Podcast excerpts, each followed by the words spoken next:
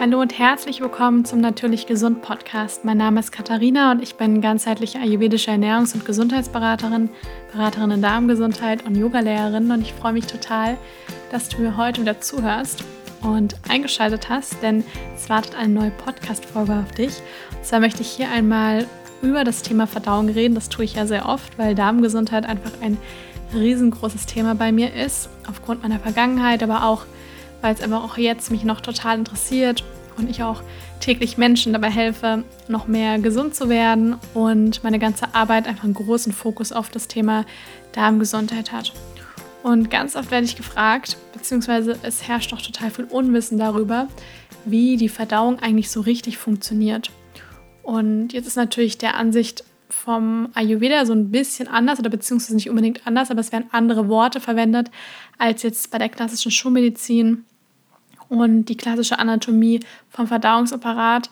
Die ist zwar vielleicht einigen bekannt, aber ich glaube, viele wissen überhaupt nicht wirklich, wie die Verdauung so richtig funktioniert. Und genau darüber möchte ich heute einmal sprechen, weil ich fand das total einleuchtend oder mir sind ganz viele Dinge auch klar geworden, als ich verstanden habe, wie die Verdauung so richtig funktioniert, wie die Anatomie der Verdauung ist. Und deswegen dachte ich, ich mache dazu einfach mal eine Podcast-Folge drüber und erkläre euch mal richtig, wie die Verdauung beginnt. Mir war zum Beispiel auch nie so richtig klar, dass die Verdauung so wirklich, wirklich im Mund beginnt und nicht erst dann irgendwo im Magen, sondern dass es in der Mund, im Mund halt die Verdauung einfach schon anfängt und wir zum Beispiel beim Kauen alleine oder bei der Art und Weise, wie wir essen, dass wir da einfach schon wirklich einen großen Einfluss auf die Verdauung haben und durch das richtige Kauen, durch das, ja, sich vielleicht kurz Zeit nehmen, dass wir da halt schon wirklich einen großen Unterschied merken. Und es macht einfach total viel Sinn, wenn man auch wirklich weiß, warum das der Fall ist. Und das erkläre ich euch heute, weil so kann man sich das dann auch einfach besser merken, warum man zum Beispiel Dinge gut kauen sollte. Genau, deswegen fange ich einfach mal damit an, weil die Verdauung beginnt, wie ich ja schon gesagt hatte, bereits im Mund. Und wir haben ja im Mund unsere Zähne und mit den Zähnen zerkleinern wir die Nahrung. Und das ist auch total wichtig, dass wir das machen, weil das ist auch in erster Linie die, das Wichtigste. Und das ist auch der Grund, warum wir unsere Zähne haben, weil die Nahrung richtig gut zerkleinert werden muss. Ich sag mal so, es passiert erstmal nicht meistens erstmal nichts Schlimmes. Wenn wir jetzt einen größeren Brocken an Nahrung runterschlucken, dann fühlt sich das zwar nicht so angenehm an, aber oft kriegt es unsere Speiseröhre hin und auch der Magen, das dann irgendwie klein zu bekommen, weil wir halt da auch überall relativ viel Muskulatur auch haben. Aber es ist natürlich eben nicht empfehlenswert, dauerhaft immer total große Brocken runterzuschlucken, weil man sich da ja auch mal schnell verschlucken kann daran. Und deswegen ist es wichtig, dass wir halt im Mund die Zähne, durch die Zähne die Nahrung richtig schön zerkleinern. Und optimal so weit, dass wir im Mund so einen richtig schönen Brei haben. Weil, und jetzt kommt die Erklärung nämlich dafür, weil sich nämlich durch dieses Kauen, sich nämlich durch jeden Bissen, den wir halt dann so richtig schön einspeichern und kauen, habe ich gerade schon gesagt, es bildet sich Speichel. Und dieser Speichel kommt aus den Speicheldrüsen, die haben wir im Mund. Und zwar gibt es da drei Stück. Und zwar einmal gibt es die Unterzungenkü Unterzungendrüse, die liegt unter der Zunge, wie es der, der Name von dieser Speicheldrüse auch schon sagt. Dann gibt es unter dem Ohr die Ohrspeicheldrüse und dann gibt es noch die Unterkieferspeicheldrüse, die ist im Unterkiefer. Und alles zusammen kann man so ungefähr sagen, dass diese Speicheldrüsen circa 1,5 Liter Speichel pro Tag produzieren. Also das ist schon eine ganze Menge. Und in dem Moment, wo wir eben, wo der Speichel ausge, ausgeschüttet wird und wir richtig gut einspeicheln, sind in diesem Speichel, das ist nicht einfach nur Wasser und Schleim, sondern da ist das Enzym Alpha-Amylase drin. Und das ist ein Enzym, das spaltet die Kohlenhydrate auf. Das heißt, die Kohlenhydratspaltung beginnt wirklich bereits im Mund. Und deswegen ist es so wichtig, dass man richtig, richtig gut kaut. Das kann ich immer gar nicht oft genug sagen. Und ich will jetzt immer gar nicht allzu tief jetzt auf die Biochemie eingehen, sondern lass es jetzt erstmal so oft an der, bei der Oberfläche. Ich glaube, das ist für manche vielleicht schon komplex genug, aber eben dieser Speichel, der enthält auch nicht nur Verdauungsenzyme, sondern der enthält eben auch Schleimstoffe, um halt einfach diese ganzen Bissen schluckfähig zu machen, dass das alles ein bisschen besser gleitet, auch in der Speiseröhre. Weil wir müssen diesen, diesen, diesen, ähm, diesen, diesen Brei, den wir richtig gekaut haben, müssen wir dann noch runterschlucken. Und der Speichel enthält eben auch noch Immunglobuline, das heißt kleine, kleine Einheiten praktisch, die eben schon auch zum Immunsystem eben auch beitragen. Und dann ist da eben auch noch Wasser drin und bestimmte Abwehrstoffe gegen dann so Sachen wie Viren und Bakterien. Wir haben aber auch sowas wie Elektrolyte, sind auch im Speichel drin. Also der Speichel ist sehr viel mehr als einfach nur Wasser und ein bisschen Schleim. Und dann geht es weiter, wenn dann eben der, der Brei richtig schön eingespeichert worden ist und wir den dann geschluckt haben. Auch da bei der Speiseröhre, da haben wir auch überall Muskulatur, um das dann eben auch zu schlucken. Was bei der ganzen Verdauung so ist, dass die ja eigentlich unwillkürlich ist. Also die ist dem vegetativen Nervensystem, sagt man, praktisch unterlegen. Das heißt, wir können unsere Verdauung ja nicht wirklich willentlich beeinflussen. Aber der erste Teil von der Speiseröhre, den können wir beeinflussen. Und deswegen heißt es, dass da quergestreifte Muskulatur ist, weil die ist nämlich unserem Willen unterworfen. Und da können wir nämlich wirklich ganz bewusst, wenn ihr jetzt gerade zuhört, könnt ihr ja bewusst schlucken oder es auch unterdrücken. Und das heißt, dieser, dieser Reflex, das ist kein wirklicher Reflex, sondern das ist wirklich etwas, das aktive Schlucken können wir ganz bewusst mit unserem wirklichen Willen, können wir den steuern. Und das Gleiche ist nämlich auch der Fall, weil der, die komplette Verdauung ist eigentlich wirklich dem, dem vegetativen Nervensystem unterworfen. Ja, das ist wie gesagt bei dem allerersten Teil von der Verdauung und beim allerletzten Teil, also beim After, da ist eben, haben wir auch noch diesen Schließmuskel und den können wir auch willentlich steuern. Also es ist auch etwas, das ähm, ganz willentlich beeinflusst werden kann. Das kann man sich schon mal merken, dass diese beiden Sachen, die sind dem Willen unterworfen. Also das können wir mit unserem Willen jeden Tag ganz bewusst beeinflussen. Und von dem Mund geht der Verdauungsbrei, die ganze Nahrung geht dann in die Speiseröhre. Und die Speiseröhre, die kann man sich vorstellen, die ist ungefähr 25 cm lang und es ist so ein richtiger Muskelschlauch. Sowieso, es ist sowieso alle Teile von der Speiseröhre, Magen, Dünndarm, Dickdarm, die haben alle verschiedene Wandschichten. Und das sind insgesamt vier Schichten. Also wir haben da vier eingeteilte Schichten, die insgesamt die komplette, das ist auch wie so ein bisschen die Schleimhaut von der ganzen Magen- und Darmgegend, auch von der, von der äh, Speiseröhre und das sind eben so drei so Schichten. Und dann gibt es noch eine vierte, das ist so eine äußere Schleimschicht und die sorgt dann dafür, dass eben das ganze, der ganze Verdauungsapparat praktisch nicht an andere Organe reibt und da ist dann so ein bisschen Abstand. Und da hat man eben die äußere Schicht noch. Und von der Speiseröhre, da geht es dann eben weiter in den Magen. Also die Nahrung kommt dann eben in den Magen. Und das passiert eben durch das Schlucken. Und ich denke, das ist wahrscheinlich vielen klar. Ja, und auch die Speiseröhre, die produziert auch nochmal eine ganze Menge an Schleim, dass eben auch die Bissen so richtig schluckfähig und dann vor allem auch so richtig gleitfähig gemacht werden und da dann eben lang gehen. Ja, und dann sind wir eben im Magen und im Magen kann man sich erstmal so bildlich wie so ein bisschen vorstellen. Das ist so eine Art Auffangbehälter, wo nämlich dann die Nahrung erstmal ja, landet. Und da der Magen hat eben auch so eine bestimmte Bewegung und der Speisebrei wird dann durchmischt und da kommt dann auch der Magensaft dazu und dann wird die, die ganzen Speisen, die ganze, der ganze Brei wird nochmal mehr zerkleinert. Und auch der Magen, der enthält eben auch so eine gewisse Schleimhaut. Und diese Schleimhaut produziert jeden Tag ungefähr, so ungefähr zwei Liter nochmal von dem Magensaft. Und auch dieser Magensaft enthält eine ganze Menge an Dingen, nicht nur Wasser, sondern da ist eben unter anderem auch Wasser drin, dann ist da Schleim drin, dann ist da sowas wie Salzsäure drin, ja, dann sind aber da auch Eiweißspaltenenzyme. Wir hatten ja vorher, ich hatte ja schon mal gesagt, im Mund sind in erster Linie Kohlenhydratspaltenenzyme, diese Alpha-Amylase. Und im Magen sind Eiweißspaltenenzyme, das heißt Pepsin. Und diese Salzsäure, die kommt aus so Zellen, die heißen Belegzellen. Und die kommen aus der Mucosa, sagt man, also aus dieser, aus dieser Schleimhaut. Da kommt diese Salzsäure raus und die enthält eben auch dieses, diese eiweißspaltenden Enzyme. Das heißt, man kann da sagen, dass diese diese Eiweißverdauung, diese Proteinverdauung, die beginnt halt bereits im Magen.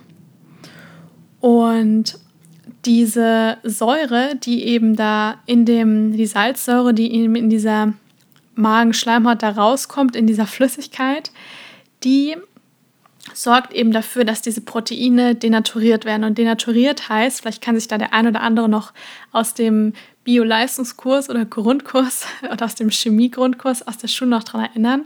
Und zwar bedeutet das, weil Proteine haben eine räumliche Struktur und die werden durch diese Säure, werden die nämlich dann praktisch aufgelöst oder beziehungsweise sie werden eben denaturiert. Also sie verlieren ihre räumliche Struktur, sagt man in der Biochemie. Und dadurch kann eben dieses Pepsin, also dieses Enzym, kann halt eben diese Proteine noch leichter aufspalten. Also ich finde das immer super faszinierend, weil es im Körper einfach für verschiedene Mechanismen gibt, um einfach, damit wir einfach richtig gut funktionieren, was, was der Körper da einfach den ganzen Tag über leistet. Das muss man sich auch einfach immer mal wieder bewusst werden. Und dann ist aber auch gleichzeitig so, dass diese Salzsäure ist auch super wichtig. Also umgangssprachlich sagt man auch diese Magensäure, weil die nämlich auch dafür da ist, dass es auch wirklich so eine Art Schutzfunktion, also die tötet dann bestimmte Bakterien ab, bestimmte Viren, die eben im Mund praktisch noch nicht wirklich abgetötet worden sind, sondern die nämlich dann in den Magen gekommen sind. Deswegen ist der Magen auch super sauer. Also der hat einen pH-Wert von ungefähr 1 bis 2. Ja, und das ist genau der Grund, weil nämlich da einfach keine Bakterien und Viren, die unserer Gesundheit irgendwie Schaden zufügen können, dass die da auf keinen Fall irgendwie überleben. Und man teilt den Magen auch in verschiedene Abschnitte ein. Also in insgesamt fünf Abschnitte. Und zwar fängt es nämlich an mit dem Mageneingang, heißt auch Cardia. Dann geht es weiter mit dem seitlichen Magengrund, also von der Seite vom Magen, das ist der Fundus. Und dann kommt der Korpus, das ist so der Hauptteil von dem Magen. Dann kommt der Antrum, das ist der Vorraum von dem Pförtner. Danach kommt der Pylorus, das ist der Pförtner. Genau. Und von hier sind wir jetzt erstmal mit dem Magen fertig und von da geht es dann weiter zum Dünndarm. Ganz kurz, der Magen bzw. die Belegzellen, die ich vorher angesprochen habe, die spielen auch eine ganz große Rolle bei dem Intrinsikfaktor. Und zwar, das kennt vielleicht der eine andere, jemand, der sich vielleicht auch ein bisschen, der sich vielleicht vegan ernährt und ein bisschen mit dem Thema B12 auskennt, weil nämlich wir nämlich B12 in erster Linie über den Magen und Dünndarm da erst richtig aufnehmen und zwar über diesen Intrinsikfaktor. Ich will darüber jetzt gar nicht so lange reden, weil das ist auch ein Thema für sich. Aber man kann es auch gerne mal googeln. Ähm, und deswegen ist es gerade B12 ist auch wenn man sich, gerade wenn man sich pflanzlich ernährt, ist ein super wichtiges Supplement, also ein ganz, ganz wichtiger Nährstoff, den man eben am besten supplementieren sollte, wenn man sich vegan oder vegetarisch ernährt. Ja, der Magen, der ist auch gar nicht so groß, also ungefähr so 30 Zentimeter lang, kann man sagen. Und wenn man nämlich da jetzt im Vergleich den Darm anguckt, also Dünndarm und Dickdarm, die sind sehr, sehr viel größer. Und ich rede jetzt erstmal über den Dünndarm. Es geht mich dann weiter von dem Magen in den Dünndarm. Und der Dünndarm, der ist sehr viel länger als der Magen. Also der Dünndarm, der ist circa zwei bis drei Meter lang. Und der verläuft in sogenannten Darmschlingen. Also der ist in lauter so Schlingen. Und der gliedert sich eben in auch verschiedene Teile. Nämlich es fängt erstmal an mit dem Zwölffingerdarm, mit dem Duodenum, sagt man auch. Danach kommt der Leerdarm, das ist der Jejunum. Und dann kommt der Krummdarm, das ist der Ileum. Und von ähm, von hier ist es auch, das ist ähnlich wie beim Magen, nämlich auch der Dünndarm ist in erster Linie dafür zuständig, den ganzen Nahrungsbrei, der nämlich dann von dem Magen in den Dünndarm gekommen ist, erstmal so richtig zu mischen und auch weiter zu transportieren, auch weiter zu verarbeiten. Und damit eben da so eine gewisse Bewegung da ist, gibt es da einfach so peristaltische Bewegungen und die schieben einfach den Magenbrei immer wieder, das kann man sich fast vorstellen, wie so eine ja, wie so eine, wie so eine Dampflok, die da so vor sich geht und das Ganze immer wieder durchmischt. Und die schiebt dann, diese Bewegung, die schiebt diesen ganzen Brei dann so langsam Richtung Dickdarm. Und der Dünndarm, der enthält, ich habe nämlich vorher schon mal so ein bisschen über die verschiedenen Arten von Muskulatur gesprochen. Und zwar enthält der einfach, also der enthält glatte Muskulatur und dann aber auch so ring- und längsschichtige Muskulatur. Also wir haben wirklich in unserem ganzen Verdauungsapparat haben wir total viel Muskulatur. Und wir haben ja zum Beispiel auch eine Speiseröhre, wie ich vorher schon mal erzählt hatte, auch viel Muskulatur. Und das ist auch ein Grund dafür, warum wir sogar, wenn wir auf dem Kopf stehen, schlucken können.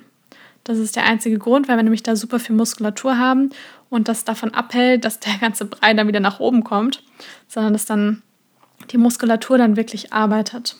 Und viele von euch haben sicher schon mal gehört, dass unser Darm ungefähr die Größe von einem Fußballfeld hat. Also geschätzt wird ungefähr auf so 200 Quadratmeter. So groß ist die Fläche von unserem Darm. Und jetzt kann man sich vielleicht vorstellen, hä, ich hatte ja gerade gesagt, der ist ungefähr zwei bis drei Meter lang. Wie soll das jetzt funktionieren? Und zwar liegt das darin, daran, also das ist wirklich die Größe, wenn man alles, was da an dem Darm ist, einmal so richtig ausbreiten würde. Und das liegt in erster Linie daran, also dass man auf diese Größe kommt von 200 Quadratmeter, weil nämlich diese innere Oberfläche von dem Dünndarm aus zahlreichen, also aus ganz, ganz viel Falten und Ausstülpungen besteht. Und diese Ausstülpungen, die werden eben auch Zotten genannt. Also wir haben da so Falten, die heißen Kerkringfalten und die enthalten eben diese Einstülpungen und Ausstülpungen. Und auf diesen Ein- und Ausstülpungen sitzen Zotten. Und auf diesen Zotten sitzt dann nochmal was drauf, und zwar sind das Mikrovilli. Das sind auch nochmal so ganz kleine. Sieht aus, wie wenn man so ein, jeder kennt bestimmt diesen Teppich, der diese der dieses flauschige Fell hat und der sich so ein bisschen hin und her wie Gras bewegt, wenn man da drüber streicht. Und so ungefähr kann man sich diese Oberfläche von dem Dünndarm dann auch ein bisschen vorstellen. Und das ist auch total faszinierend auch wirklich richtig, richtig hübsch und schön, also finde ich persönlich, wenn man sich vielleicht auch mal online so eine Aufnahme von diesen ganzen Zotten und von diesen ganzen Schlingen anguckt, weil es ist total faszinierend, was da einfach alles in uns drin ist und den ganzen Tag für uns arbeitet in unserem Körper. Und dadurch wird auch dieses sonst so ja, das ist doch so ein, ich sag mal, der Darm ist doch so ein Organ, das ist mit so ganz viel Scham behaftet und keiner möchte so richtig darüber reden. Aber es ist eigentlich echt ein, so ein, es ist so ein wertvolles und tolles Organ, das so und so viel ermöglicht und so viel, ja, wo einfach so viel auch drin ist. Und deswegen macht es auch einfach Sinn, da mal so ein bisschen, dem auch ein bisschen Aufmerksamkeit zu schenken und auch ein bisschen dankbar dafür zu sein, was unsere Verdauung einfach jeden Tag für uns tut. Und als ich eben so richtig erstmal so die Anatomie davon verstanden habe, da habe ich irgendwie dann gleich nochmal eine ganz andere Beziehung dann auch zu meinem Körper bekommen und auch zu meinem Darm, weil das wirklich total faszinierend ist. Und durch, durch, das alles, was ich jetzt gerade erzählt habe, also diese ganzen Kerkringfalten, diese Mikrovilli, die Zotten, und durch das alles bekommt dieser Darm einfach so eine große Oberfläche. Ja, weil da einfach so viel an Innenleben noch drin ist was, wenn man das einfach so richtig ausbreiten würde, wirklich so eine riesen, riesengroße Fläche erreicht. Und zwischen diesen ganzen Zotten, also zwischen diesen ganzen Ausstülpungen, sitzen auch nochmal Drüsen, also die heißen die Brumerschen Drüsen. Und diese Drüsen, die sondern die ganze Zeit so alkalischen Schleim ab. Und zwar dieser Schleim, der da rauskommt, der ist dafür da, um eben diese Oberfläche von dem Dünndarm zu schützen und gleichzeitig sind da auch nochmal Enzyme drin, die für die Kohlenhydrate und für die Eiweißspaltung auch ähm, dafür da sind und die dann einfach dabei helfen, den Speisebrei einfach noch weiter aufzuspalten. Ja, und an dem Punkt, das ist zwar jetzt anatomisch, kann man nicht wirklich sagen, es gehört so direkt zur Verdauung dazu, aber neben, praktisch so rechts neben dem Dünndarm sitzt nämlich auch die Leber und die Bauchspeicheldrüse und die hängen auch ganz, ganz eng mit der Darmgesundheit zusammen. Also wirklich gerade eine gute, eine gesunde, starke Leber und eine gute Bauchspeicheldrüse, die ist einfach total wichtig, damit wir auch eine wirklich eine gute, eine gesunde, einen gesunden Darm auch haben weil wir nämlich erstmal grundsätzlich, ich denke, das ist relativ bekannt, die Leber ist unser größtes Stoffwechselorgan. Also die ist praktisch für die Entgiftung von den ganzen, von den ganzen Dingen, die wir so einatmen, also nicht unbedingt einatmen, die wir aber so einnehmen, die wir runterschlucken, alles, was da drin ist, die entgiftet einfach permanent. Das ist wirklich unser größtes Entgiftungsorgan. Und dann ist die aber auch gleichzeitig noch dafür da, um wirklich Nährstoffe aufzubereiten und dann eben auch für den Körper sicherzustellen. Und Leber und Bauchspeicheldrüse, die hängen auch ganz eng miteinander zusammen. Und zwar liegt die nämlich, also die Bauchspeicheldrüse, die kann man sich vorstellen, die liegt so quer in dem Oberbauch. Und die besteht nämlich einmal, also die besteht aus zwei Drüsen und zwar einer Endokrin, das heißt, das ist eine Drüse, die Dinge nach innen abgibt. Und dann eine Exokrine, das ist nämlich eine Drüse, die nach außen abgibt.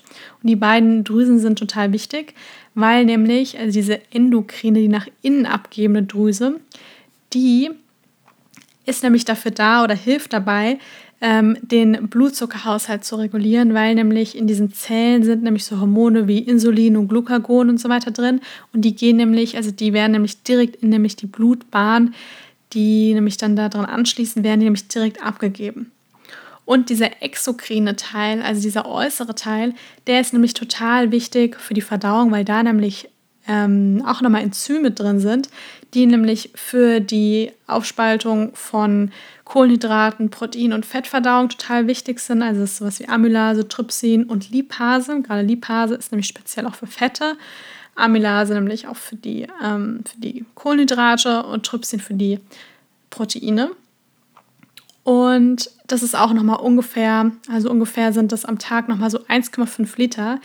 Das ist 1,5 Liter Bauchspeichel, der nämlich von der Bauchspeicheldrüse nämlich dann auch wirklich über einen speziellen Gang, nämlich dann in den Dünndarm gehen.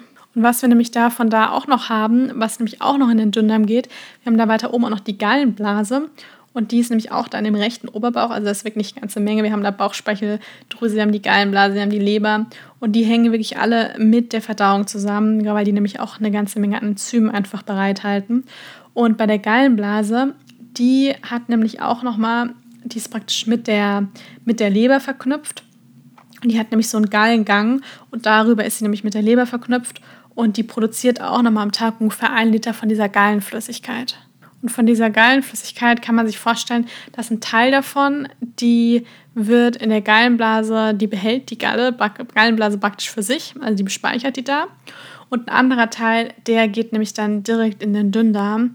Und diese Gallenflüssigkeit, die enthält auch nochmal eine ganze Menge an Substanzen, wie zum Beispiel eben diese Gallensäure. Dann aber auch sowas wie Cholesterin. Und ähm, über diese Gallenflüssigkeit wird nämlich dann auch Cholesterin auch einfach abtransportiert. Und dann ist aber auch sowas drin wie Hämoglobin, was zum Beispiel für diese typische gelbe Farbe von dieser Gallensäure eben zuständig ist. Und dieser Stoff wird praktisch nämlich dann nochmal von Bakterien im Dickdarm abgebaut und dadurch entsteht nämlich diese typische Farbe von unserem Stuhl, von dem Kot. Und das ist nämlich durch dieses Bilirubin, der dann nämlich von den Bakterien abgebaut wird. Deswegen hat er diese ja bräunliche Farbe. Ja, genau. Und das geht nämlich auch alles dann praktisch in den Dünndarm. Deswegen ist es ganz wichtig, dass wenn man einfach von Verdauung spricht, dass man eigentlich auch immer Leber, Bauchspeicheldrüse, Gallenblase und so weiter, dass man das alles immer noch so ein bisschen mit berücksichtigt. Auch wenn man vom Thema Darmgesundheit spricht, dann finde ich, ist es auch immer total wichtig, dass man Organe nicht komplett isoliert betrachtet. Aber wie gesagt, ich bin kein Arzt, das muss ich immer dazu sagen, ich bin kein Arzt, sondern ich bin Ernährungsberaterin und aber es macht trotzdem Sinn, sich immer Organe nicht so isoliert anzugucken, sondern auch zu gucken, wie sieht es denn mit der Leber aus oder gibt es da irgendwelche Werte, die vielleicht nicht so gut sind und so weiter. Weil dass das alles da noch so ein bisschen mit reinspielt. Und wir wissen auch, also auch in der modernen ähm, Ernährungswissenschaften weiß man auch, dass man die Leber zum Beispiel mit Bitterstoffen kann man die gut unterstützen, indem man auch in die Ernährung, dass man da viele grüne Dinge auch integriert. Also man muss jetzt nicht den ganzen Tag grünes Muss in Salate trinken und essen, aber dass man schon am Tag vielleicht auch so eine kleine Handvoll an Petersilie, Koriander so Bitterstoffen auch wirklich in der Ernährung hat. Weil wir alle haben mittlerweile ganz, ganz viel von der, von der Geschmacksrichtung süß. Und es macht aber auch Sinn, einmal zu gucken, was gibt es denn noch für Geschmacksrichtungen. Und gerade so dieser bittere Geschmack, da sagt man, das unterstützt einfach die Leber. Und das haben wir in erster Linie in grünem Gemüse und vor allem eben auch in grünem Blattgemüsen und frischen Kräutern oder auch so ein bisschen bittere Kräutertees, ähm, zum Beispiel Brennnessel, Löwenzahn und so weiter, auch ein bisschen grüner Tee. Das sind alles Dinge, die die Leber auf natürliche Art und Weise auch unterstützen können. Genau, und vom Dünndarm geht es nämlich dann erstmal weiter in den Dickdarm, erstmal so die letzte Station. Und der Dickdarm, der ist ja, der ist praktisch in erster Linie dafür da, nochmal auch den Speisebrei zu durchmischen, auch wirklich einzudicken. Und im Dickdarm befinden sich die meisten Bakterien. Also im Magen haben wir kaum Bakterien, im Dünndarm haben wir auch wenige Bakterien. Und im Dickdarm haben wir wirklich die meiste, meisten von, die allergrößte Anzahl von Bakterien. Das ist auch gut so und das soll auch so bleiben, weil es gibt zum Beispiel das Problem oder die Erkrankung SIBO, das heißt Small Intestinal Overgrowth. Das heißt, dass diese Bakterien, Small Intestinal Bacterial Overgrowth, und das heißt, dass diese Bakterien vom Dickdarm nach oben gewandert sind zum Dünndarm und das ist nicht gut. Das sorgt auch für eine ganze Menge von Beschwerden. Und deswegen ist auch gut, dass im Dickdarm die meisten von Bakterien sind und da sollen sie nämlich auch bleiben. Ja, der Dickdarm, der besteht in erster Linie aus dem Blinddarm mit dem Wurmfortsatz und dem Kolon. Also das sind so diese beiden Abschnitte, wo der Dickdarm eben daraus besteht. Und der besitzt ja, weil ich hatte im Dünndarm ja gesagt, dass da auch ganz viele Zotten sind. Da sind aber jetzt keine Zotten mehr, sondern der Dickdarm, der halt enthält einfach eine ganze Menge an Vertiefungen, also diese Krypten, von denen ich vorher schon mal gesprochen habe. Und die produzieren dann eben in erster Linie Schleim. Also das sind eben auch nochmal diese Zellen, diese Becherzellen, die ganz viel Schleim enthalten. Und dieser, der Kot, der dann im Dickdarm halt auch so ein bisschen ähm, ja, angedickt wird, der enthält ganz viel, dann viel Schleim, weil sich der nämlich dann, also der Schleim vermischt sich mit dem Kot und wird nämlich durch den Schleim, wird er nämlich dann eben auch gleitfähig gemacht. Und die, der Dickdarm ist ja so voller Bakterien, wie ich schon gesagt hatte. Das sind ja wirklich die größte Anzahl an Bakterien. Und die haben nämlich in erster Linie die Aufgabe, die ganzen Nahrungsreste, die bisher noch nicht richtig verdaut worden sind, also diese ganzen unverdaulichen Nahrungsreste, die werden nämlich durch die Bakterien, also durch so Gärungs- und Fäulnisprozesse, die werden da weiter abgebaut. Und insgesamt kann man sagen, dass der Dickdarm ungefähr eine Länge von 1,5 Meter hat und einfach den letzten Abschnitt von unserem kompletten Verdauungstrakt, von dem ganzen Verdauungsapparat, den letzten Abschnitt hier bildet. Und auch hier haben wir nochmal diese Ring- und Längsmuskulatur. Tenien werden die auch genannt. Und die durchmischen hier auch nochmal so richtig schön den Darminhalt und transportieren ihn dann in Richtung Rektum, also in Richtung Ausgang dann. Und von da wird er dann einfach ausgeschieden. Und vielleicht noch eine Sache, das ist für viele vielleicht jetzt nicht so ein tolles Thema, aber ich rede da trotzdem einfach drüber, weil ich finde es total spannend und ich finde, man sollte sich da auch irgendwie ein bisschen mit beschäftigen, weil es ist ja, gehört ja einfach zum Körper dazu. Und zwar ähm, unser Stuhl, also unser Kot, der besteht zu 70 Prozent aus Wasser und zu 15 bis 20 Prozent aus Nahrungsresten. Was für viele werden jetzt denken, so was? Ich denke, das ist fast alles Nahrung, was da rauskommt, aber es ist gar nicht so der Fall, weil die meiste, das größte Teil ist wirklich halt Wasser, dann ist ein Teil sind Nahrungsreste und auch ein weiterer Teil sind ähm, Bakterien und tote Zellen. Also da sind wirklich eine ganze Menge von den Bakterien, die wir eben dann auch im Dünndarm und überall eben sonst so haben.